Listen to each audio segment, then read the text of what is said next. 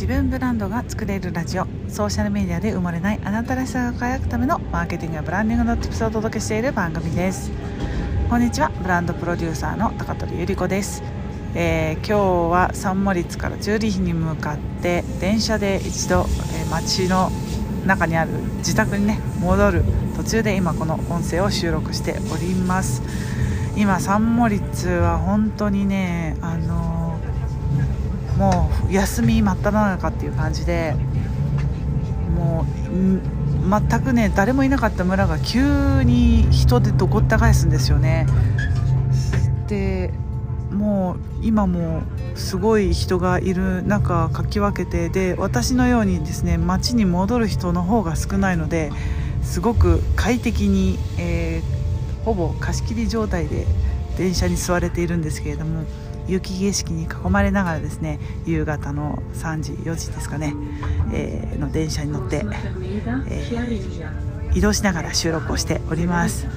今日はですねインスタライブで、とどうやって集客をしているのっていうお話をさせていただきました。やっぱりね集客っていう言葉はあんまり好きじゃない人多いと思うんですけれどもでもやっぱりねお客様と出会いたい。で出会わないとやっぱり売り上げにならないしビジネスにもならないのであのーやっぱり興味がある方が多いんじゃないかなっていうふうに思いました。あとこれからね、えーゼロベースでこれから起業したいという方々もあのーきっと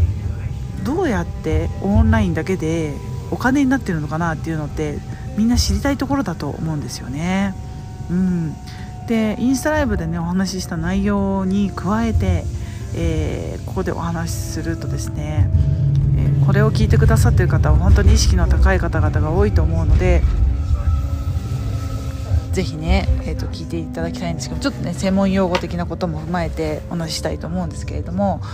あのやっぱりセールスファネルっていう言葉がありますでファネルっていうのは、えっと、ロートってあのお水をねあのボトルに注ぐ時に使ったりするじゃないですかあのロートって言ってこう下に行けば行くほど狭まって、えー必要な人だけが残るような状態を作るのがセールスファネルっていうふうに言うんですけれどもやっぱり、えー、と本当に興味のある人たちを集める最終的には。でそこでセールスをかけることで、えー制約率の高い、えー売り込みができるようになるんですね。でそれが私が言っているその売り込まずに売れるっていうのはその、えーまあ自分の濃いファンの人たちを、えーに残ってもらうということとあと最終的にはそのそこでセールする時にあなただからあなたから買いたいっていうふうに思ってもらうためのブランディングが残るともう最強だっていう話ですね。うん、でそのお電車が急に増えてきましたね。で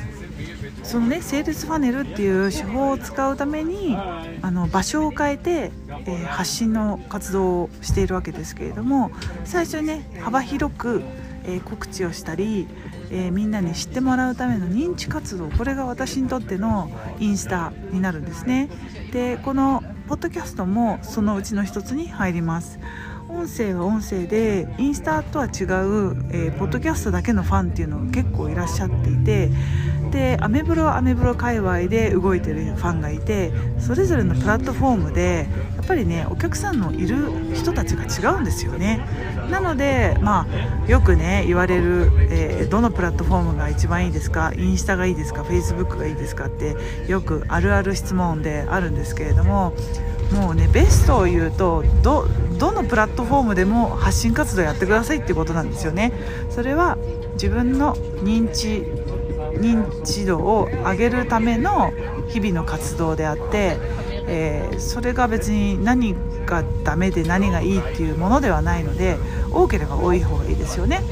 うん、で多ければ多いほどそのロートの一番下に残る人たちがえの数が増えるのでセールスした時に制約する、え人数も増えるっていうことなんですけれども私の場合はインスタもしくはポッドキャストで、えーと、認知活動をさせていただいていてその後やっぱりね公式 LINE っていうところで狭いところでもっと、え、濃厚なファンの人たちに対してだけ、え、情報やもっとサービスに近いね商品の、え、サービス内容の説明だったりとか私が日々どういうことをやってっているのかとかっていうビジネスのお話をさせていただいています。